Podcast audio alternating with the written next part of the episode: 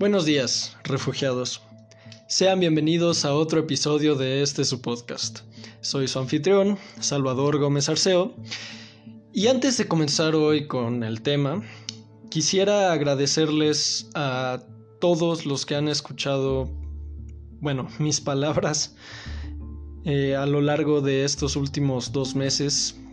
Por si no llevan la cuenta, este es el décimo episodio del podcast y normalmente el episodio 10 es algo especial.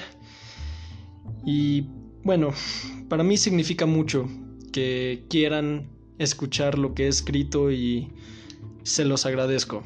En serio, se los agradezco. Bueno, ahora al tema que nos ocupa. La música como forma de expresión poética. Primero contemos una historia. Cuando Bob Dylan ganó el Premio Nobel a la Literatura en 2016, desató un debate que dura hasta hoy.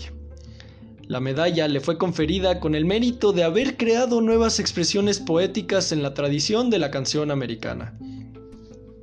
Para muchos no era posible que un cantante de blues pudiera haber ganado un premio que han recibido otras personalidades, como Winston Churchill o Ernest Hemingway o Pablo Neruda. Era inaudito que alguien como Bob Dylan un cantante perteneciente al movimiento de la contracultura de los 60 en Estados Unidos pudiera llevarse este galardón. Al final, el artista aceptó el premio de manera incómoda en marzo de 2017, tres meses después de que fue anunciado como ganador.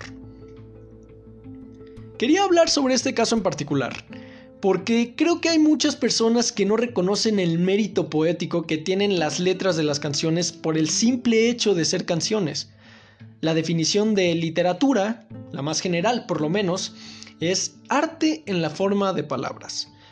En el pasado, por ejemplo, los poetas iban a anfiteatros repletos de gente y leían su trabajo en voz alta, a veces acompañados por instrumentos como el arpa, la lira o la flauta de pan. No sé ustedes, pero esto es en esencia lo que hacen los músicos hoy en día le dan un ritmo a sus palabras y hacen que los instrumentos que los acompañen suenen en armonía con lo que dicen. Por lo mismo, considero un poco arbitrario decir que los cantautores no son poetas, pues la única diferencia entre el trabajo de ambos es que el trabajo de los poetas se disfruta en silencio y el trabajo de los músicos pues obviamente no. Digo, a mí en lo personal, la música me ha influenciado tanto como la literatura para escribir mis propias historias, claro. De hecho, el nombre de este podcast, Refugio, está inspirado en una canción escrita por los Rolling Stones, una canción a la que me he vuelto adicto durante esta cuarentena. Se llama Gimme Shelter, la cual les recomiendo escuchen después del podcast. Pero hay muchos otros ejemplos de literatura que se ha visto inspirada por canciones y al mismo tiempo de canciones que se han visto inspiradas por literatura. Y aunque mencionar todos estos ejemplos es más allá de imposible, quiero hablarles acerca de aquellos que explican mejor este argumento. Esto para que se den cuenta de que la música y la literatura no son enemigas una de la otra, sino dos formas de arte que se complementan entre sí. Hubo hace mucho tiempo un grupo inmensamente famoso llamado The Doors, el cual como todo grupo inmensamente famoso, duró muy poco tiempo antes de deshacerse. Fueron una de las primeras bandas de rock and roll como las conocemos hoy en día. Y su cantante, Jim Morrison, era increíblemente talentoso. Aquí está el detalle. Cuando pensamos en una banda de rock, pensamos siempre en las fiestas, en el desastre, en los gritos y en los escándalos. Nunca vemos más allá. Pero, ¿qué pasaría si les dijera que el nombre de la banda está inspirado en un poema? Lo sé, ¿cierto? Es increíble. En efecto, el nombre de The Doors viene de un poema de William Blake, de una frase que va más o menos así.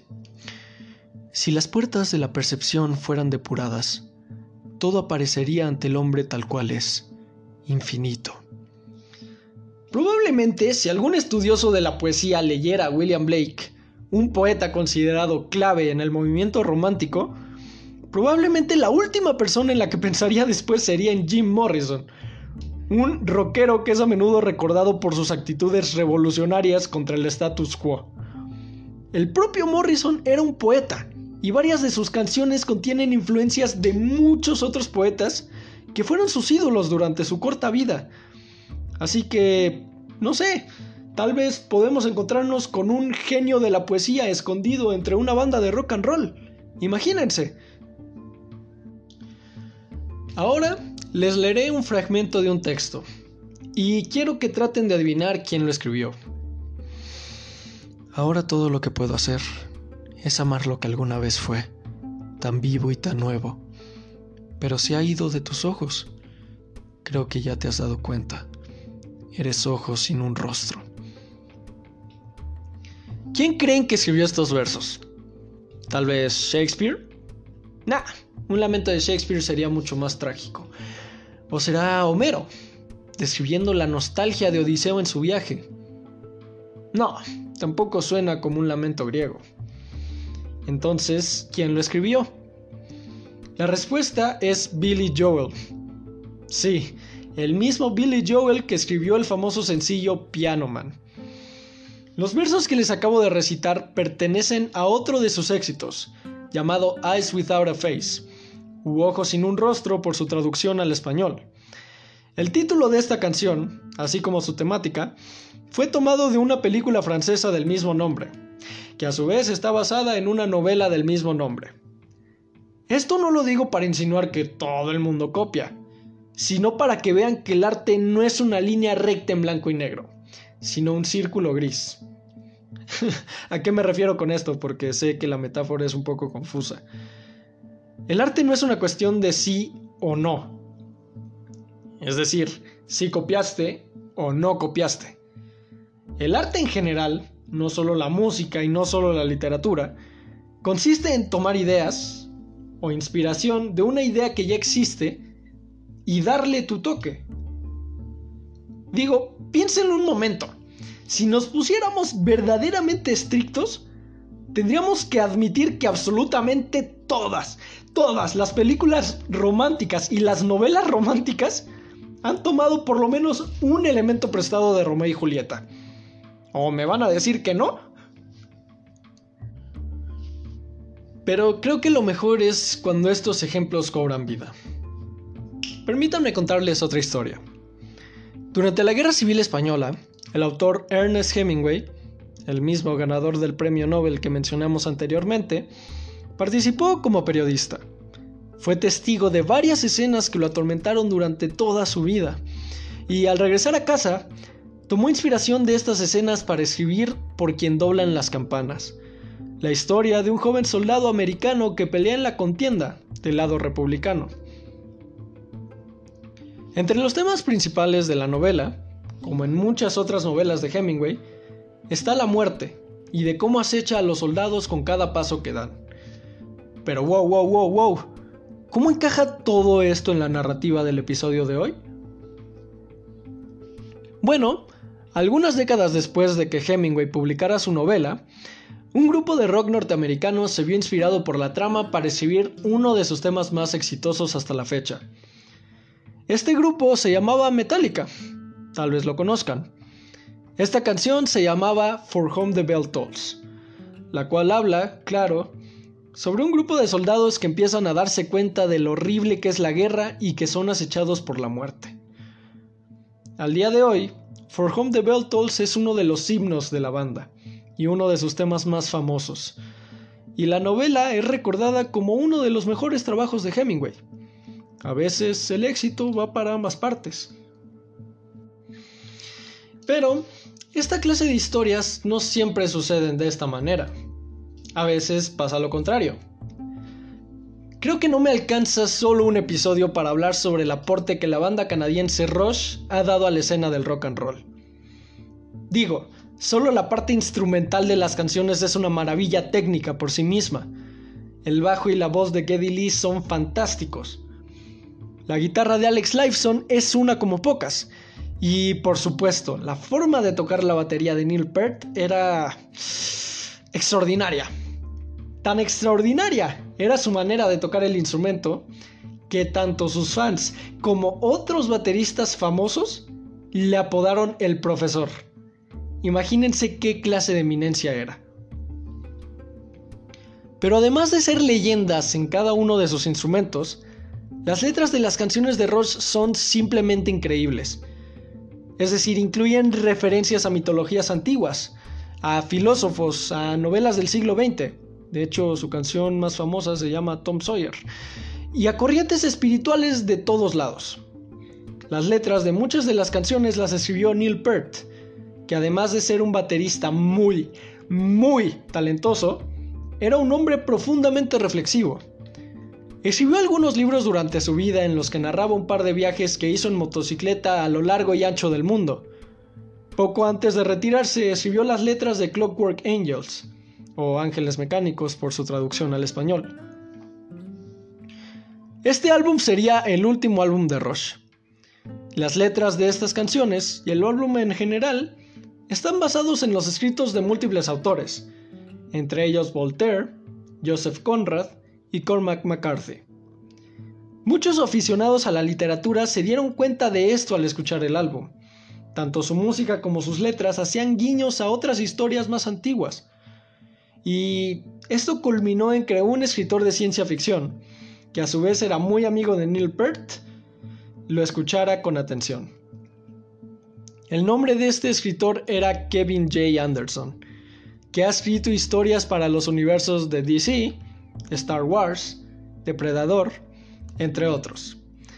Anderson escribió un libro con el mismo nombre, que era una historia derivada de los temas explorados en las canciones del álbum.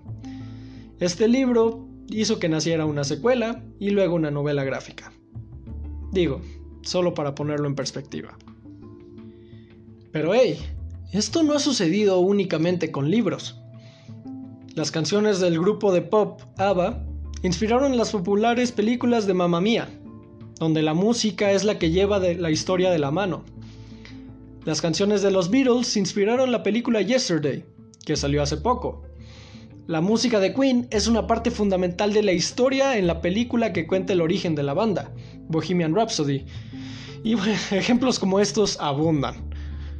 La música, sin embargo, no solo cuenta historias con sus palabras, a veces solo bastan los sonidos de los instrumentos. Para esto me permito citar a Hans Zimmer, compositor ganador del Oscar que estuvo encargado de la música de muchísimas películas muy famosas como El Rey León, Gladiador, la trilogía de Batman, Piratas del Caribe, Interestelar, entre muchas, muchas otras. En un comercial donde anunciaba un curso que daba en línea, el músico comenzaba diciendo, con la música, básicamente estás teniendo una conversación. Creo que no lo puedo poner en términos más simples que Zimmer. Todos los elementos que conforman la música, la intensidad, las notas, el tiempo, el instrumento que se usa, todas influyen de alguna forma en nosotros. Si creen que componer la música para una película no es la gran cosa, los reto a ver una película que ya hayan visto antes y la banda sonora. ¿Se imaginan la escena introductoria de Star Wars sin la música de fondo? ¿O las escenas de los dinosaurios en Jurassic Park sin la música de fondo? ¿O las de Harry Potter? ¿O las de Marvel? Sí, no sería lo mismo en lo absoluto, ¿verdad? Uf, en fin, Pink Floyd, U2, Queen, Gorillaz, The Killers, Miren, podría decir cientos de bandas. Y podríamos sentarnos aquí a analizar las letras de cada uno de sus éxitos más famosos. Entonces yo podría sentarme aquí y hablarles sobre filosofía y sobre la situación de cada uno de los autores de estas canciones. Pero creo que la música perdería toda su magia si yo hiciera eso. La magia de la música está en que cada canción significa algo distinto para cada persona. Creo que si tuviera que mencionar algún ejemplo personal, sin duda hablaría de la canción Another Brick in the Wall, de Pink Floyd. Sin duda la canción más famosa de este grupo. Esta canción es un himno que se asocia mucho con la idea de la revolución, con la idea del no conformismo.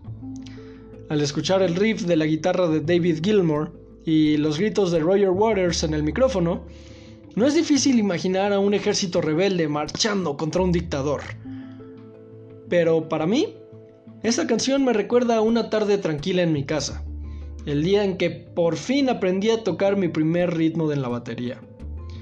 Aunque yo sé que el mundo entero se siente rebelde al escucharla, yo me acuerdo de la alegría que sentí cuando por fin, con las manos llenas de ampollas, con el cabello manchado de sudor y con una montaña de tarea que hacer, conseguí tocar cuatro notas que llevaba toda la semana intentando. Y así como tengo una historia con Another Brick in the Wall, les prometo que si me lo propusiera, le encontraría una historia distinta a cada una de las canciones que escucho diariamente.